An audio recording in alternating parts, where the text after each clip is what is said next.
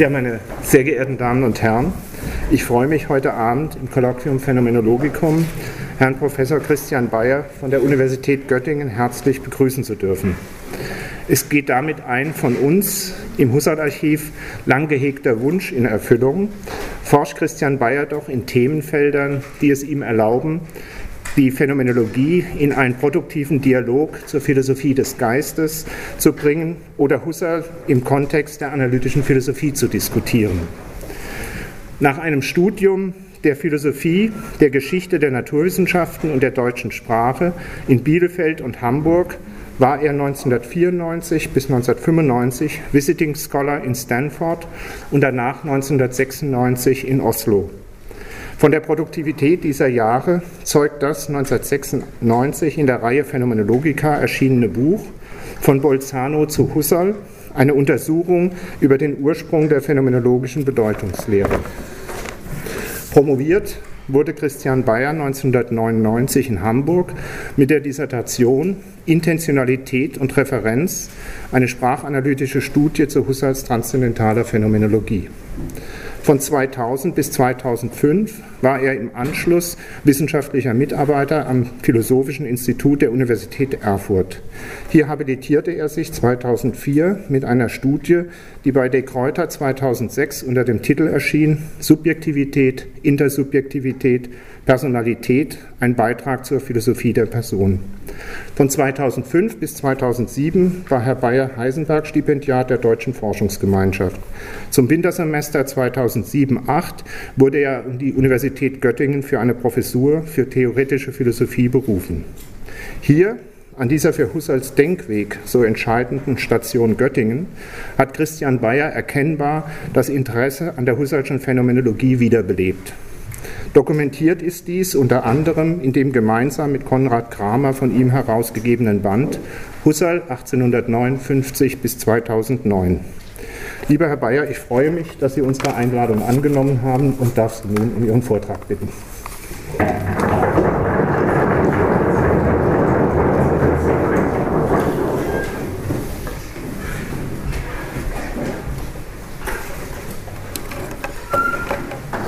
Ja, guten Tag, meine Damen und Herren. Äh, herzlichen Dank, ähm, Herr Ganda, für die sehr freundlichen Worte und äh, für die ehrenvolle Einladung. Ich freue mich ganz besonders, ähm, als Göttinger äh, am Freiburger Husserl-Archiv äh, sprechen zu dürfen. Göttingen ist ja äh, der Ort, von dem aus Husserl 1916 dann nach Freiburg äh, wechselte. Ich werde mich teilweise orientieren an einer Freiburger Vorlesung äh, Husserls, äh, an der äh, Vorlesungsreihe über erste Philosophie ähm, aus dem Wintersemester 1923-24. Derweil geht ein Handout herum. Ähm, ich hoffe, ich habe genug Exemplare dabei, äh, mit, hauptsächlich mit Zitaten. Ich werde nicht alle vorlesen. Ja, der Ausdruck ähm, erste ähm, Philosophie bezeichnet in Husserls Munde ein äh, grundlegendes erkenntnistheoretisches äh, Projekt, nach meinem Verständnis, äh, die transzendentale Phänomenologie. Er spricht auch von kartesianischen Meditationen, davon, dass, Zitat, die erste philosophische Tat der universelle Umsturz aller vorangegangenen und wie immer gewonnenen Überzeugungen sein muss. Also jener Umsturz, so Husserl, den Descartes einmal im Leben von allen forderte, die zu absoluter philosophischer Selbstrechtfertigung gelangen wollen. Dabei zielt die erste Philosophie auf nichts Geringeres als ein philosophisches Verständnis unseres je eigenen Welt- und Selbstverständnisses im Ganzen. Im Folgenden möchte ich dieses Projekt aus meiner Perspektive hinsichtlich seines Sachgehalts und seiner Methodik ein wenig unter die Lupe nehmen, soweit dies äh, im vorliegenden Rahmen äh, möglich ist. Zu dieser Perspektive ähm, gehört, ähm, gehören ähm, gewisse Kenntnisse im Bereich der, ähm, Erkennt der neueren Erkenntnistheorie, ähm, vorwiegend analytischer ähm, Provenienz und an einigen Stellen erscheint es mir hilfreich und interessant, äh, äh, auf, auf Konzeptionen aus der neueren Erkenntnistheorie zurückzugreifen. Ziel der ersten Philosophie ist für Husserl die philosophische Aufklärung unseres Zugangs zur bzw. unseres Seins in der Welt, der Intentionalität des Bewusstseins. Unter einem intentionalen Bewusstseinszustand, einem intentionalen Erlebnis, ist ein Zustand des Bewusstseins zu verstehen, der gleichsam ein Thema hat, auf das er der Wortbedeutung von lateinisch intendere entsprechend gerichtet ist. Husserls Lehrer Franz Brentano hatte diesen Begriff ins Zentrum der Aufmerksamkeit der Psychologie und Philosophie gerückt. In seiner Psychologie vom empirischen Standpunkte heißt es, das ist jetzt Zitat 1 auf Ihrem Handout, dort allerdings unvollständig, deswegen lese ich es das einmal vor. Jedes psychische Phänomen ist durch das charakterisiert, was die Scholastiker des Mittelalters die intentionale, auch wohl mentale Inexistenz eines Gegenstandes genannt haben. Und was wir, das fehlt bei Ihnen, obwohl mit nicht ganz unzweideutigen Ausdrücken, die Beziehung auf einen Inhalt, die Richtung auf ein Objekt, worunter hier nicht eine Realität zu verstehen ist, oder die immanente Gegenständlichkeit nennen würden. Jedes enthält etwas als Objekt in sich, obwohl nicht jedes in gleicher Weise. Intentionalität ist die Richtung auf ein Objekt, worunter hier nicht eine Realität zu verstehen ist, wie Brentano äh, hinzufügt, sondern die immanente Gegenständlichkeit. Heißt das, dass die psychischen Phänomene einen Innenbereich bilden, der von der objektiven Realität da draußen abgekapselt ist? Ich habe mein Leben lang die Realität gesucht, sagte Husserl gegen Ende seiner Göttinger Zeit einmal zu seinem Schüler Helmut Plessner. Und dabei, so berichtet Plessner, zückte er seinen dünnen Spazierstock mit silberner Krücke und stemmte ihn vorgebeugt gegen den Pfosten seiner Gartentür. Husserl ist Realist. Er ist mit anderen Worten von der Existenz von Gegenständen überzeugt, die das eigene Bewusstsein transzendieren, das im intentionalen Bewusstsein gegebene überschreiten. Gegenständen, an denen prinzipiell mehr ist und die mehr sind, als sich im gegenwärtigen Bewusstsein zeigt. Und Bewusstsein ist stets gegenwärtig. Ich komme darauf zurück. Aber Husserl ist kein naiver Realist. Das ist eine der Pointen der Anekdote, die Plessner erzählt. Husserl stemmt seinen Spazierstock nicht mit jener Attitüde gegen den Türpfosten, mit der G.E. Moore seine Hände erhebt und ausruft, hier ist eine Hand und hier eine zweite, um so den Skeptizismus bezüglich der objektiven Realität zu widerlegen. Husserl ist aber auch kein Anhänger des sogenannten kritischen Realismus, einer Theorie, die den Tatsachen des Bewusstseins in den Augen Husserls Gewalt antut und damit gegen die grundlegende methodische Forderung der Phänomenologie verstößt, nämlich, Zitat, die Augen aufzumachen und die Phänomene gegen alle festgewurzelte Theorie und zum Trotz gegen sie so zu nehmen, wie sie sich geben.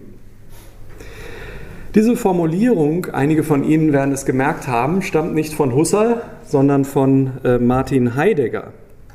Und zwar aus dessen Freiburger Vorlesungen über die Grundprobleme der ähm, Phänomenologie, die, wie mir scheint, von einem guten Verständnis der Husserlschen Phänomenologie zeugen.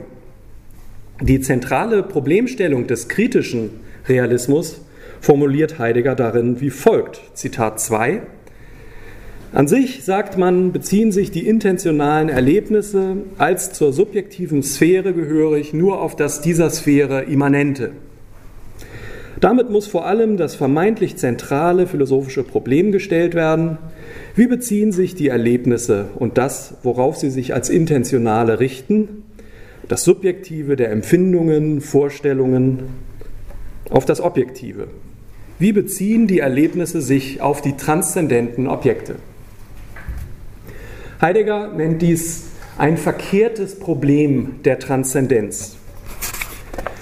Von der Falschheit der zugrunde liegenden theoretischen Voraussetzung, dem sogenannten Repräsentationalismus oder indirekten Realismus oder wie Husserl sagt, der Bildertheorie der Intentionalität, hatte sich Husserl schon 1894 in seinem Traktat über intentionale Gegenstände überzeugt. Eine Abhandlung, in der es um das von Husserl sogenannte Paradox der gegenstandlosen Vorstellungen äh, geht. Ähm, das Paradox findet sich auf Ihrem Handout, Seite 1. Ähm, es besteht darin, dass einerseits These 1 jede Vorstellung einen Gegenstand vorstellt, hm, Intentionalität. Andererseits aber, These 2, nicht jede Vorstellung einen Gegenstand hat, den sie vorstellt. Es gibt, mit Bolzano zu reden, gegenstandlose Vorstellungen, etwa die Vorstellung eines geflügelten Pferdes. Der Repräsentationalismus besagt, dass in These 1 von anderen vorgestellten Gegenständen die Rede ist als in These 2. In These 1 gehe es um geistige Abbilder derjenigen Gegenstände, von denen in These 2 die Rede ist.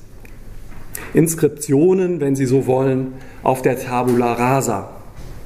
Und diese Abbilder oder Phantasmen, wie Husserl auch sagt, existierten auch dann, wenn die darin abgebildeten Gegenstände nicht existieren. Husserl erhebt in intentionale Gegenstände im Wesentlichen drei Einwände ähm, gegen diese Theorie. Ähm, eine Theorie, die man als Ausbuchstabierung von Brentanos eingangs zitierter, in Husserls Augen unklaren Rede von der immanenten Gegenständlichkeit äh, betrachten kann. Erstens tue die Theorie den Tatsachen des Bewusstseins, so Husserl, Gewalt an. Das wird in Zitat 3 äh, näher ausgeführt. Zweitens wendet Husserl ein, dass die Bildertheorie das Problem der intentionalen Gegenstände, welches sie lösen soll, bloß verschiebt. Sie führt zu einer Verdoppelung vorgestellter Gegenstände, derart, dass eine nicht gegenstandlose Vorstellung wie die nominale Vorstellung Berlin sowohl ein geistiges Abbild eines Gegenstandes als auch den abgebildeten Gegenstand ähm, repräsentiert. Diese Auffassung wird in Zitat 4 äh, zurückgewiesen. Drittens wendet Husserl ein, dass die Bildertheorie bereits voraussetzt, was eine Theorie der Repräsentation allererst zu leisten hat. Zitat 5. Man übersieht, dass der Fantasieinhalt zum repräsentierenden Bild von irgendetwas erst werden muss und dass dieses über sich hinausweisen des Bildes, welches es zum Bild erst macht, ein Plus ist, das wesentlich beachtet werden muss. Was wir benötigen, ist eine theoretisch unvoreingenommene Aufklärung der Intentionalität des Bewusstseins. Wie lässt sich das Paradox der gegenstandlosen Vorstellungen unter dieser Vorgabe überhaupt auflösen? Die Aussage, dass jede Vorstellung einen Gegenstand vorstellt, These 1, ist Husserl zufolge wörtlich genommen falsch. Richtig ist, dass es für jede Vorstellung eine implizit mitgedachte hypothetische Annahme gibt, für die gilt, wäre diese Annahme gültig, dann hätte die Vorstellung einen Gegenstand. Beispiel, wäre das im griechischen Mythos erzählte wahr, dann hätte die nominale Vorstellung Pegasus einen Gegenstand. So denken wir bei Lichte besehen über Nicht-Existentes. Dementsprechend betont Husserl in seinem ersten Hauptwerk, den logischen Untersuchungen, Zitat 6, dass der intentionale Gegenstand der Vorstellung derselbe ist wie ihr wirklicher und gegebenenfalls ihr äußerer Gegenstand und dass es widersinnig ist, zwischen beiden zu unterscheiden. Das ist die Sichtweise des Realismus. Husserl betrachtet sie als eine Trivialität, wie er sagt, und gerade deshalb als philosophisch problematisch. Wie lässt sich diese naive Sichtweise verständlich machen, ohne dem Phänomen der Intentionalität durch theoretische Vorannahmen Gewalt anzutun? Diese Frage bezeichnet das recht verstandene Problem der Transzendenz. Es ist, wie Heidegger zu Recht hervorhebt, identisch mit dem Problem der philosophischen Aufklärung der Intentionalität. Husserl sieht das genauso, aber anders als Heidegger formuliert er das Problem der Transzendenz ausdrücklich als ein erkenntnistheoretisches, als Zitat 7, das Problem, wie das erkennende Bewusstsein in seinem Fluss mannigfach gestalteter und ineinander gewobener Erkenntnisakte sich selbst transzendieren und eine Gegenständlichkeit setzen und bestimmen kann, die in ihm nach keinem Bestandstück reell zu finden ist, in ihm nie und nirgends zu absolut zweifelloser Selbstgegebenheit kommt, während sie doch dem Sinn der Naturerkenntnis gemäß an sich existieren soll, ob sie zufällig erkannt wird oder nicht. Es geht Husserl um eine gegen allen vernünftigen Zweifel gesicherte, wie er sagt, Begründung der Annahme objektiv existierender und damit die Selbstgegebenheit eigenen Bewusstseins transzendierender Gegenstände. Sämtliche Voraussetzungen, die auf dieser realistischen Annahme beruhen, werden in einer phänomenologischen Epoche systematisch eingeklammert. Dahinter steht folgender Gedanke, Zitat 8, dass die Weltgeltung des natürlichen Weltlebens leistende Leben lässt sich nicht in der Einstellung des natürlichen Weltlebens studieren. Denn, so Husserl, Zitat 9, wir merken gemeinhin von all dem Subjektiven der Darstellungsweisen von den Dingen nichts. Wir leben naiv in die Welt äh, hinein oder einfach in der Welt. Um aus dieser Naivität auszubrechen, sind dem philosophischen Anfänger, so Husserl, zunächst nur Konstatierungen absolut zweifelloser Selbstgegebenheiten des eigenen Bewusstseins erlaubt. Husserl fordert hier, wie er sagt, apodiktische Rechtfertigung. Absolut zweifellos, apodiktisch, das besagt zweifellos, unzweifelhaft. In dem Sinne, dass, Zitat, jeder mögliche Zweifel ausgeschlossen ist, und zwar in der Art, dass dieser Ausschluss selbst adäquat erfassbar ist. Zitat Ende. Nämlich im Rahmen einer maximal anschaulichen Rechtfertigung, die, so Husserl, der Forderung der phänomenologischen Reduktion untersteht, welche schlicht darin besteht, die Intentionalität des Bewusstseins unter den Bedingungen der Epoche am Leitfaden des recht verstandenen Problems der Transzendenz aufzuklären. Das ist die Forderung der phänomenologischen Reduktion. Dass Husserl diese methodische Forderung dezidiert mit einer erkenntnistheoretischen Absicht verbindet, geht unter anderem aus dem Manuskript seiner Göttinger Vorlesung Einführung in die Phänomenologie der Erkenntnis aus dem Sommersemester 1909 hervor, dem die obige Formulierung dieses Problems in Zitat 7 äh, entstammt. Husserl sagt dort in aller wünschenswerten Klarheit, dass diese Forderung sowohl die Möglichkeitsbedingungen der Erkenntnis transzendenter Objekte betrifft, als auch der begründeten Zurückweisung des Skeptizismus dient. Das geht zum Beispiel aus Zitat 10 hervor. Wie noch hinreichend deutlich werden wird, geschieht diese Zurückweisung durch eine phänomenologische Meta-Rechtfertigung des Realismus der natürlichen Einstellung, die ihn gegen vernünftigen Zweifel absichert, indem sie ihn in methodisch kontrollierter Weise als gerechtfertigt erweist, derart, dass es vernünftiger ist, von realistischen Annahmen auszugehen, als es nicht zu tun. Ich sagte eben, dem anfangenden Philosophen seien zunächst nur apodiktische Feststellungen erlaubt. Ehe ich mich der Frage zuwende, welche Feststellungen diese Forderung denn laut Husserl erfüllen, möchte ich einen Schritt zurücktreten und dieses zunächst erläutern. Husserl beginnt typischerweise mit einer Beschreibung der naiven, vulgären oder wie Husserl sagt, natürlichen Einstellung des Nicht-Phänomenologen. Er sagt in aller wünschenswerten Klarheit, dass diese Einstellung keinerlei sinnvollen Zweifel an der Existenz der empirisch erfahrbaren Welt zulässt. Zitat 11.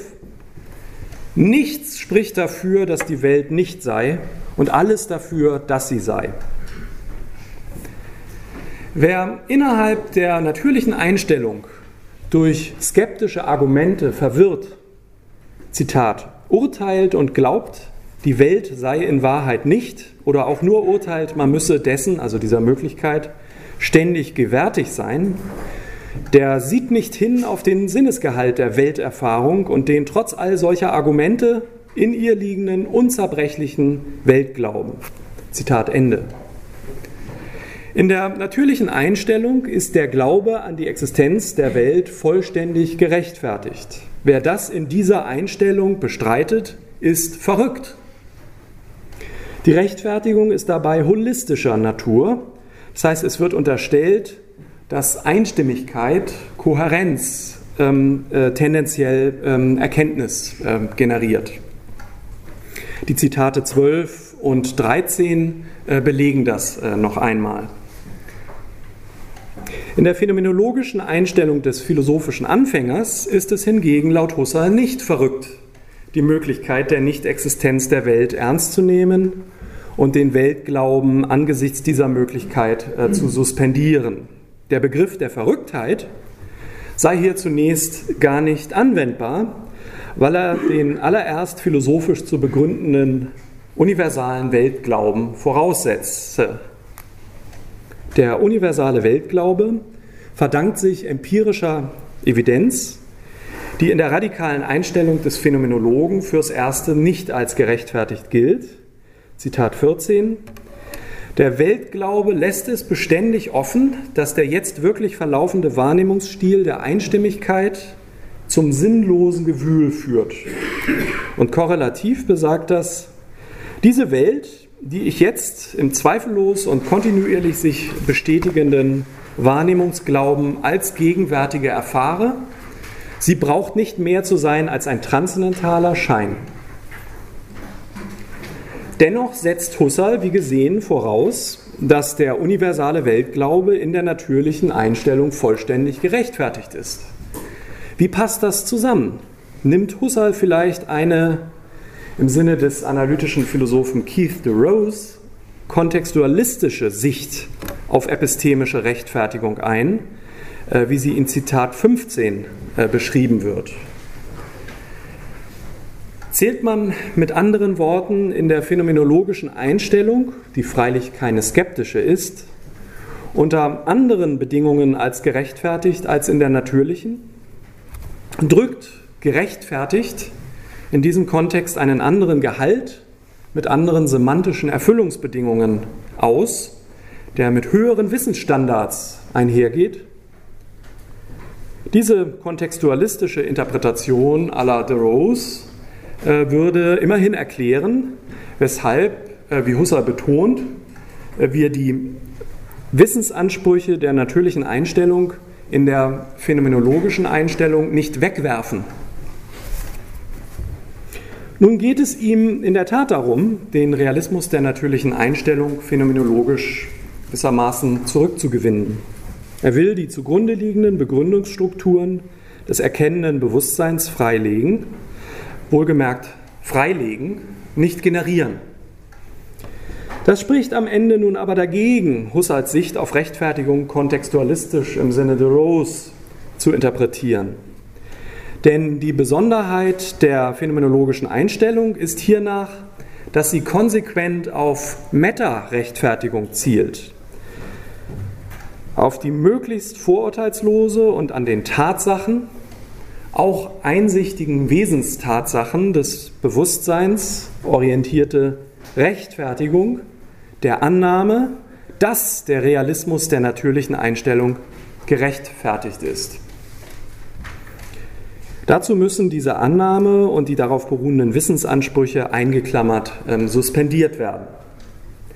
Allenfalls vertritt Husserl hier einen Kontextualismus im ganz anderen Sinne, den Michael Williams mit diesem Terminus verbindet. Danach ist eine Auffassung von Wissen und Rechtfertigung ähm, kontextualistisch, wenn, Zitat Williams, ihr zufolge alle epistemischen Fragen innerhalb eines bestimmten Informations- und Methodenkontextes entstehen, in dem nicht alles in Frage steht. In bestimmten Kontexten einer Untersuchung oder epistemischen Einschätzung, so erläutert Williams, bleiben hiernach manche Dinge vom Zweifel ausgenommen, weil wir das Thema wechseln würden, wenn wir auch sie in Zweifel zögen.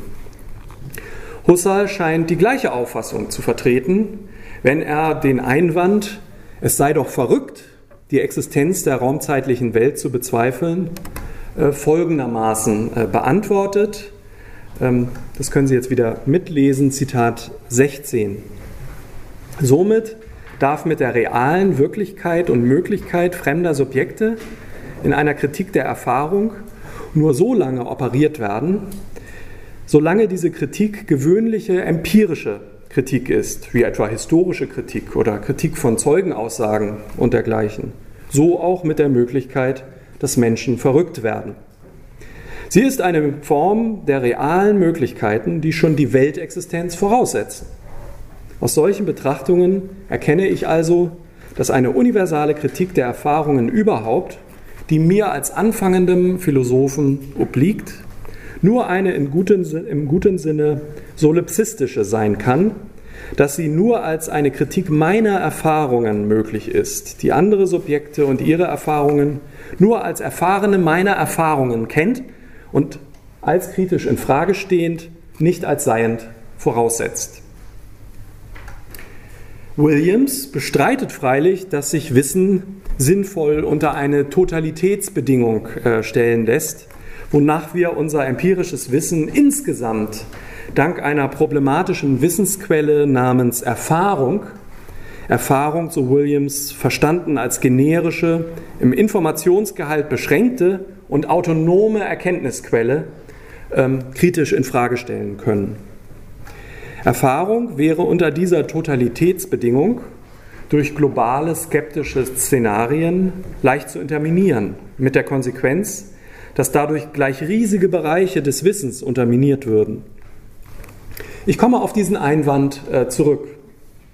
Jetzt kommt es mir nur darauf an, festzuhalten, dass Husserl für das Projekt einer ersten Philosophie einen eigenen Informations- und Methodenkontext in Anspruch nimmt, den eines methodischen äh, Solipsismus, der die Existenz der eigenen Erfahrung als apodiktischer Bewusstseinstatsache voraussetzt.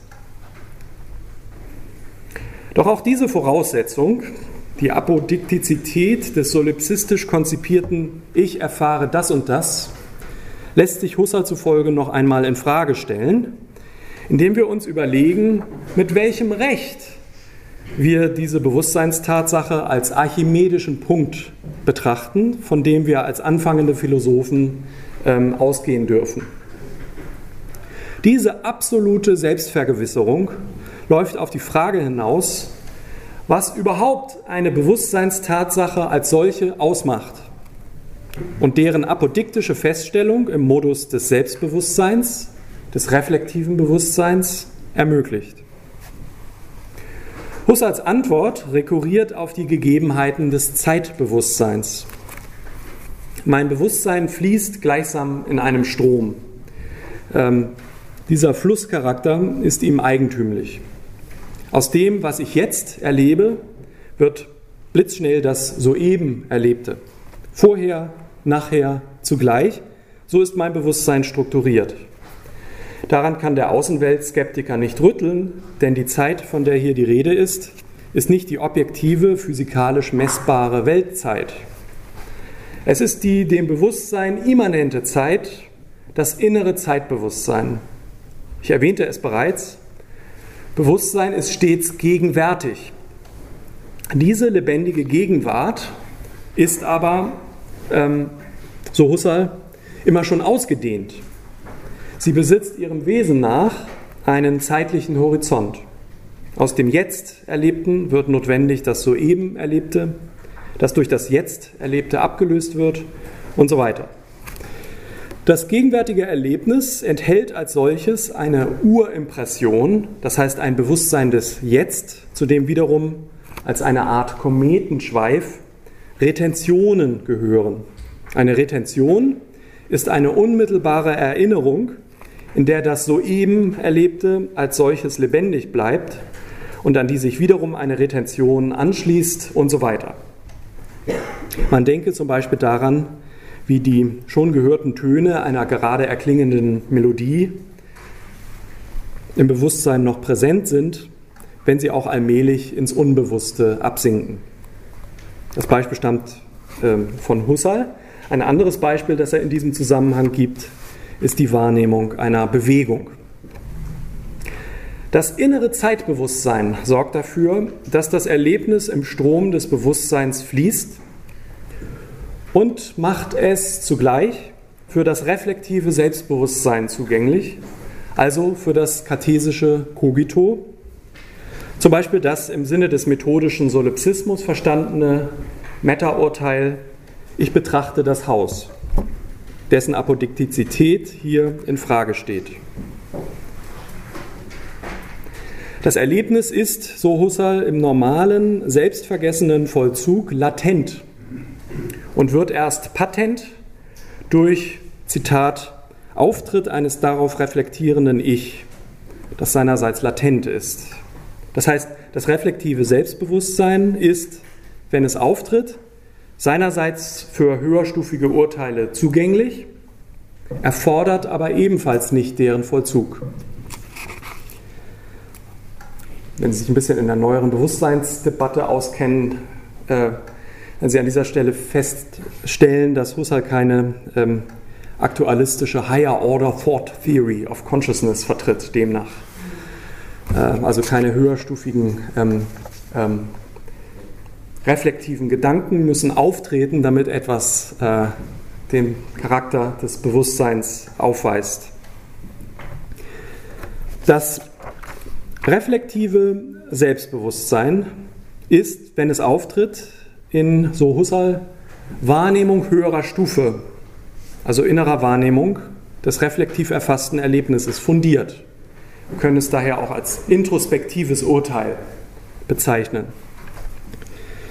Diese innere Wahrnehmung involviert eine Retention, die ihr ein zurückgreifendes Nachgewahren der unmittelbar vorangegangenen Phase des wahrgenommenen Erlebnisses ermöglicht und eine Urimpression, welche die jetzige Erlebnisphase zur Gegebenheit bringt.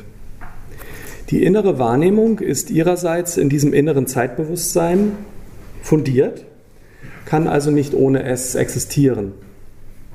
Anders als bei der äußeren Wahrnehmung schattet sich, so Husserl, der wahrgenommene Gegenstand in der inneren Wahrnehmung nicht perspektivisch ab, sondern ist so gegeben, wie er qua Erlebnis intrinsisch betrachtet ist, nämlich in seinem essentiellen Erlebnischarakter der lebendigen Gegenwart. Dieses innere Zeitbewusstsein bildet zugleich so etwas wie das Empfindungsmaterial der inneren Wahrnehmung. Das in der inneren Wahrnehmung fundierte Cogito kann die in ihm bewusste Cogitatio das reflektiv bewusste Erlebnis daher in seinem Erlebnischarakter, das heißt in seinem lebendigen Dahinströmen im Bewusstseinsfluss, überhaupt nicht verfehlen. Wir haben hier eine phänomenologische Meta-Rechtfertigung und gleichzeitig eine Präzisierung der These von der Apodiktizität äh, introspektiver oder reflektiver Urteile. Diese Überlegungen ähneln prima facie Lawrence Bonjours jüngstem Versuch, dem rechtfertigungstheoretischen Fundamentalismus äh, neues Leben einzuhauchen.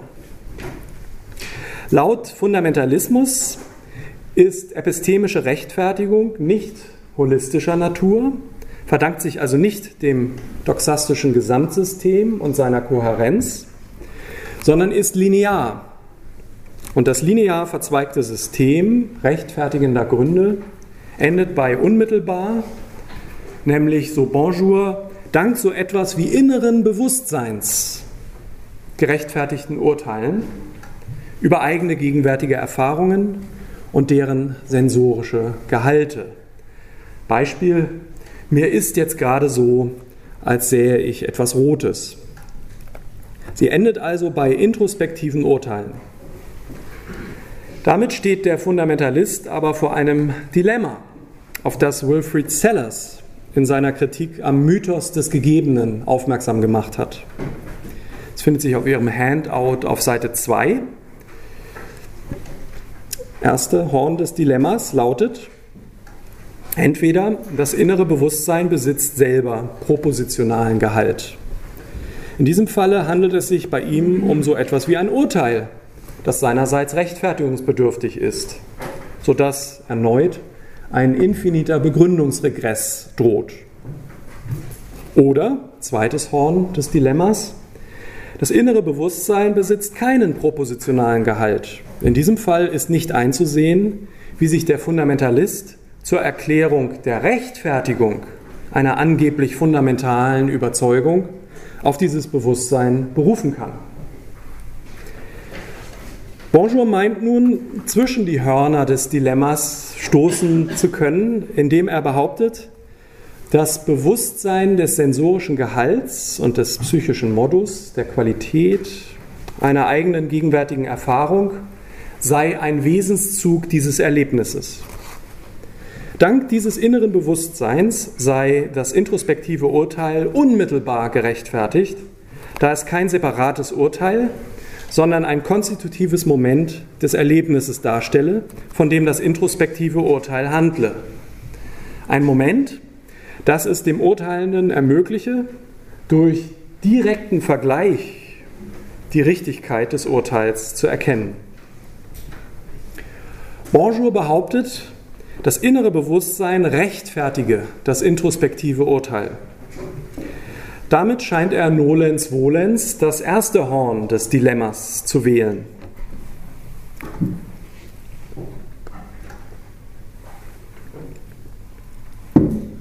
Bonjour erwidert, dies sei eben der eine Ausnahmefall, in dem keine weitere propositionale Beschreibung äh, nötig sei und sich die Rechtfertigungsfrage nicht erneut stelle. Diese Erwiderung ist offensichtlich ad hoc und daher ähm, wenig überzeugend. Nehmen wir dennoch mit Bonjour einmal an, es gebe ein inneres Bewusstsein des sensorischen Gehalts einer Erfahrung, das in keiner Weise begrifflich äh, durchdrungen äh, oder propositional ist. Dann stellt sich, wie Ernest Sosa herausgestellt hat, für Bonjour das Problem mit Chisholms gesprenkelter Henne Angenommen, mir erscheint eine Henne mit 48 Flecken auf ihrem Federkleid, die sich in meinem sensorischen Wahrnehmungsfeld ähm, abheben, ohne dass ich die Henne darum als eine mit 48 Flecken wahrnehmen würde.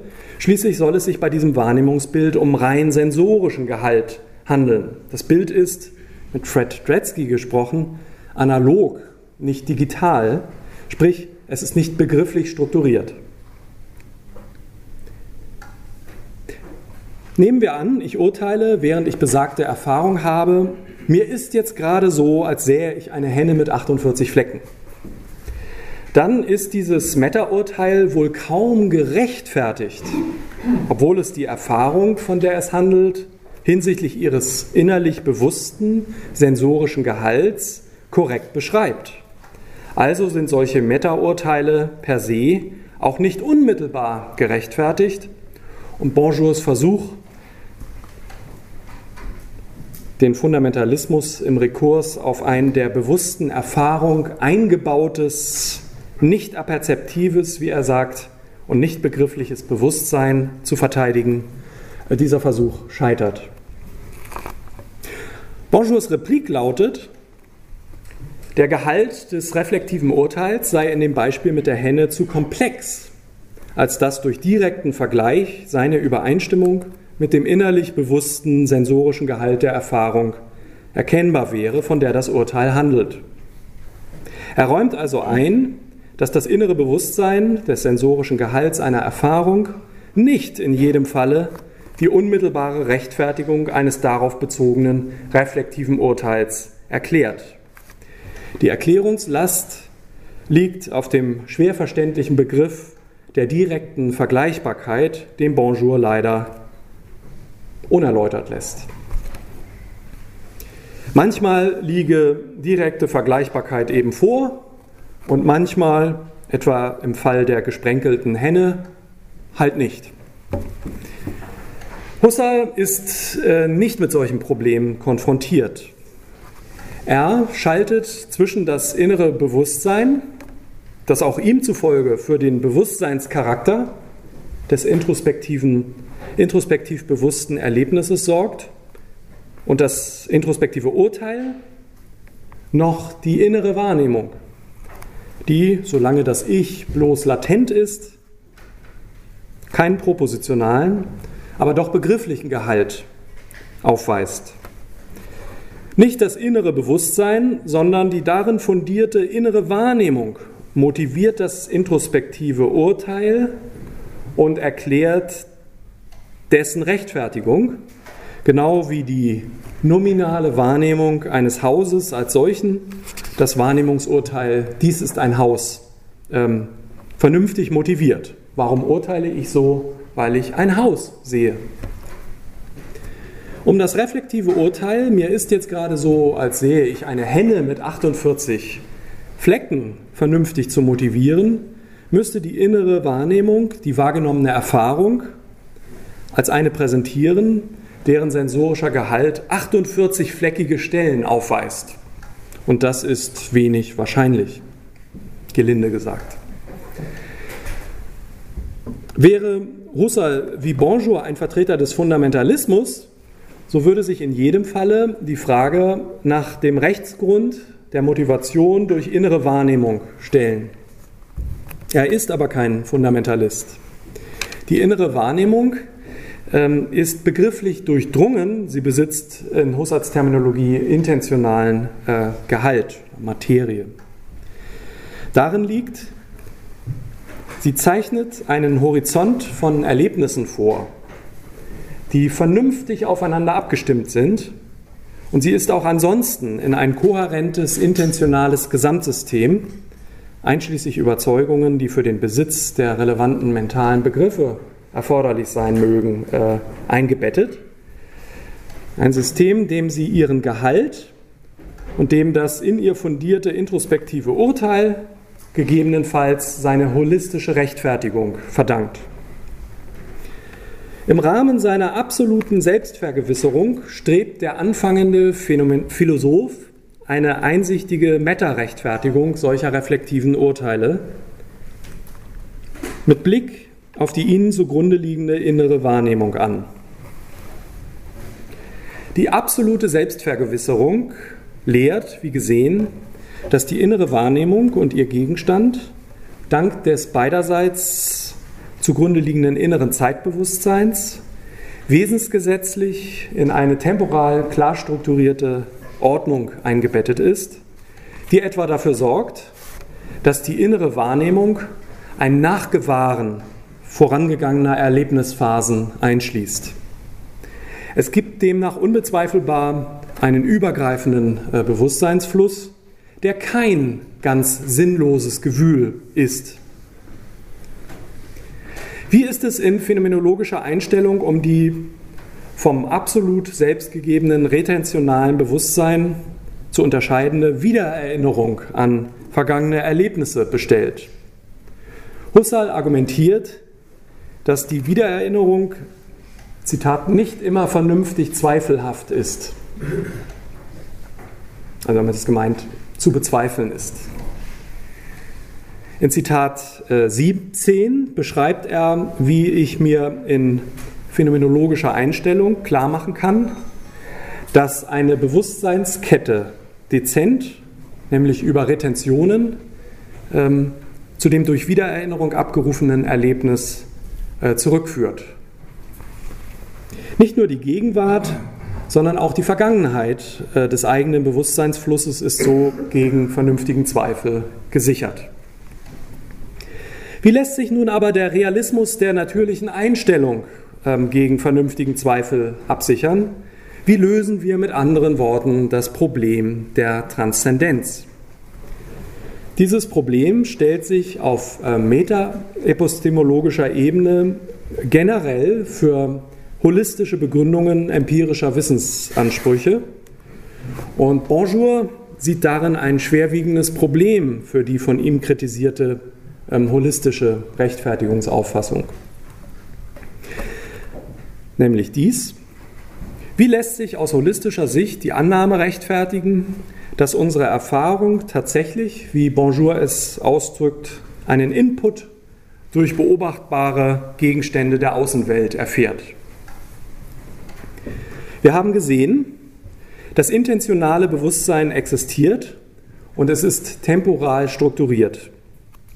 Es liegt deshalb nahe, das Problem der Transzendenz unter dem, so Husserl, funktionellen Gesichtspunkt zu betrachten, welche rationalen Strukturen und wesentliche Eigenschaften des Bewusstseins es uns ermöglichen, einen intentionalen Gegenstand zeitübergreifend im Sinn zu behalten.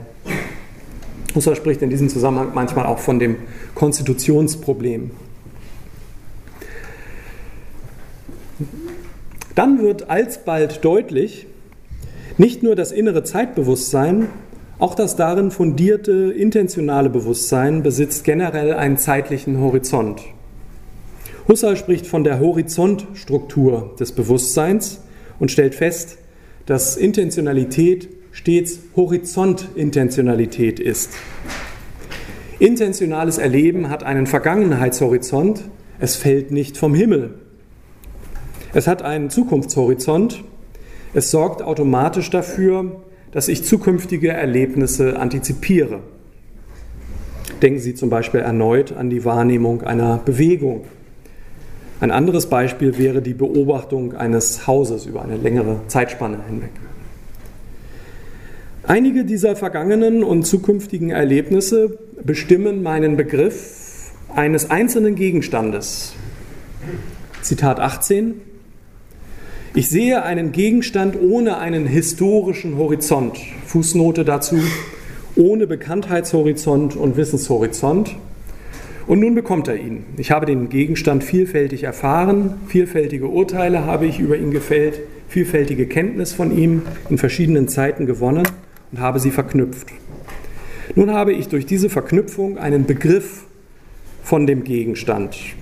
Das in der Erinnerung mit einem gewissen Sinn gesetzte erfährt eine erkenntnismäßige Sinnbereicherung. Das heißt, das X des Sinnes bestimmt sich näher erfahrungsmäßig. Dieser historische Horizont und die Gegenstände der genannten Antizipationen bilden so Husserl den Innenhorizont des Erlebnisses. All diese Erlebnisse gehören, wie es im Zitat heißt, zum selben X des Sinnes. In den Ideen schreibt Husserl auch zum selben bestimmbaren X. Andere vergangene und antizipierte Erlebnisse sorgen dafür, dass mein Begriff von dem Gegenstand mit anderen Gegenstandsbegriffen vernetzt ist. Sie bilden den Außenhorizont, so Husserl, des Erlebnisses, meinen gegenwärtigen Welthorizont. In diesem Sinne ist Intentionalität, wie Heidegger sagt, je schon in der Welt sein. Und darum ist die radikale Trennung zwischen dem subjektiven Innen und dem objektiven Außen, wie der kritische Realismus sie vorsieht, grundsätzlich verfehlt. Innen- und Außenhorizont sind gleichermaßen Aspekte der einheitlichen Struktur des In der Weltseins. Aber mit welchem Recht und in welchem Sinne ist diese Welt, die sich in meinem Erlebnishorizont befindet, als objektive Realität auffassbar? Bislang haben wir doch lediglich einen solipsistischen Begriff von Welt und innerweltlichen Gegenständen gewonnen. Einen, der nichts als die Existenz des eigenen Bewusstseins voraussetzt. Wir bewegen uns noch ganz in dem, was Husserl die Eigenheitssphäre des Subjekts nennt.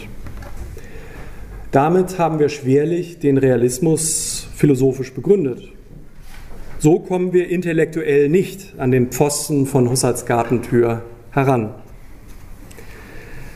An dieser entscheidenden Stelle rekurriert Husserl auf die Bewusstseinstatsache der Einfühlung in fremdes Bewusstseinsleben, um herauszufinden, mit welchem Recht wir mit einem reichhaltigeren Gegenstandsbegriff operieren, demzufolge der Gegenstand die primordiale Welt des einsamen Solipsisten transzendiert.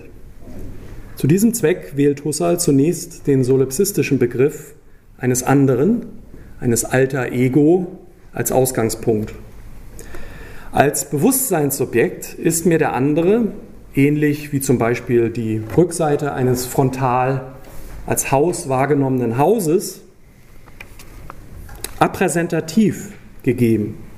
Das heißt, um ihn so aufzufassen, muss ich keine induktive oder sonstige Schlussfolgerung, etwa einen Analogieschluss, ziehen. Und doch ist mir sein Bewusstsein nicht wahrnehmungsmäßig oder introspektiv gegeben. Vielmehr assoziiere ich den wahrgenommenen Körper des anderen automatisch mit dem Bewusstsein, dass ich mit meinem eigenen Leib, den ich gleichsam von innen kenne, verbinde. Meine diesbezüglichen Antizipationen lassen sich dadurch verständlich machen, dass ich mir mit Blick auf bewusste Einfühlung anschaulich vor Augen führe, dass der andere, genau wie ich, eine um den eigenen Leib zentrierte Perspektive auf seine Umgebung einnimmt. Nun könnte ich mich aber unmöglich derart in den anderen einfühlen, wenn mein Welthorizont nicht wenigstens teilweise dieselben Gegenstände involvierte wie der des anderen. Es ist der Einfühlung als Bewusstseinstatsache wesentlich, dass der Körper des anderen darin analog dem eigenen Leibe appräsentativ aufgefasst ist als Orientierungszentrum mit weitgehend denselben Möglichkeiten des Wahrnehmungsbewusstseins, wie ich sie hätte, wenn ich die Perspektive des anderen einnähme. Ich benötige also einen intersubjektiven, auf die Erfahrungen verschiedener Bewusstseinssubjekte zugeschnittenen Gegenstandsbegriff. So gewinne ich eine einsichtige Begründung dafür, dass es vernünftiger ist, von der Annahme einer unabhängig von meiner eigenen Perspektive und meinem eigenen Bewusstsein existierenden raumzeitlichen Wirklichkeit auszugehen, als es nicht zu tun. Damit wäre der Realismus der natürlichen Einstellung gegen vernünftigen Zweifel grundsätzlich abgesichert. Wir sind berechtigt, ihn als gerechtfertigt zu betrachten. Meta, Rechtfertigung. Das Exzerpt Nummer 19 ähm, aus Erste Philosophie bestätigt, dass die vorstehende Überlegung den Intentionen der phänomenologischen Reduktion entspricht. Husserl also im Zusammenhang mit der Analyse der intersubjektiven Konstitution raumzeitlicher Objekte tatsächlich auf eine Meta-Rechtfertigung äh, der skizzierten Art äh, abzielt. Dass der Realismus der natürlichen Einstellung, wie man vernünftigerweise annehmen kann, zutrifft, bedeutet Husserl zufolge nicht, dass die Elemente der raumzeitlichen Wirklichkeit und die reale Welt insgesamt vollkommen subjektunabhängig sind. Eine weitere Wesensbedingung intersubjektiver Erfahrung alias Einfühlung besteht nämlich seines Erachtens darin, dass ich die Welt im Großen und Ganzen im selben Stile strukturiere wie die anderen. Wir teilen eine gemeinsame Lebenswelt, die sich in allgemein anerkannten Gewissheiten oder wie Husserl sagt, festen Wahrheiten manifestiert, welche unserer Erfahrungswelt ihr spezifisches Gepräge geben. Allgemein kann man sagen, dass Husserl ähm, aber Herr Gander kennt sich da besser aus, ähm, die Gegebenheiten der Lebenswelt als ähm, unthematisierte, unbemerkte, präjudikativ vorgegebene, das heißt allem bewussten Urteil vorausliegende, subjektiv relative, also perspektivische, intersubjektiv erfahrbare Selbstverständlichkeiten konzipiert, die den unhintergehbaren, wenngleich revidierbaren oder wie Husserl sagt, korrigierbaren Hintergrund bildet, vor dem sich Erkenntnisansprüche holistisch rechtfertigen lassen. Also das finden Sie auf dem Handout äh, äh, Seite 2 nochmal zusammengefasst unter der Überschrift äh, Merkmale des Lebensweltlichen. Die Untersuchung der Kompatibilität und des internen Zusammenhangs dieser Merkmale des Lebensweltlichen bildet, denke ich, immer noch ein Desiderat der systematisch orientierten Husserl-Forschung. Husserls Rekurs auf die so konzipierte Lebenswelt zeigt jedenfalls, dass er keine generischen Wissensquellen voraussetzt, die sich infolge ihrer epistemischen Autonomie und ihres beschränkten Informationsgehalts innerhalb der natürlichen Einstellung als Ganzes in Frage stellen ließen. Auch die von Husserl letzt begründete These von der Transzendenz und damit zusammenhängend dem essentiellen Horizontcharakter der Erfahrung passt nicht zu einer Sicht auf Erfahrung, wonach diese durch globale skeptische Szenarien ohne weiteres unterminierbar ist. Sein Projekt entgeht damit Williams Einwand gegen das, äh, Williams sagt, traditionelle erkenntnistheoretische Projekt, welches auf ein vollständig allgemeines Verständnis unseres Wissens über die Welt abziele und dabei just solche autonomen, skeptisch unterminierbaren Wissensquellen unterstelle. Es fragt sich indes, ob dies für alle Phasen des äh, transzendental-phänomenologischen Projekts gilt. Ich habe versucht zu verdeutlichen, dass es sich dabei in keiner Phase um ein fundamentalistisches Projekt à la Bonjour handelt. Wenn ich recht habe, unterstellt Husserl an keiner Stelle autonome generische Wissensquellen im Sinne Williams. Statt Husserl einen problematischen Fundamentalismus äh, zu unterstellen, sollten wir lieber seine Konzeption der Lebenswelt untersuchen und der Frage nachgehen, wie weit sie sich tatsächlich in das Projekt einer ersten Philosophie einpassen lässt. Danke für Ihre Aufmerksamkeit.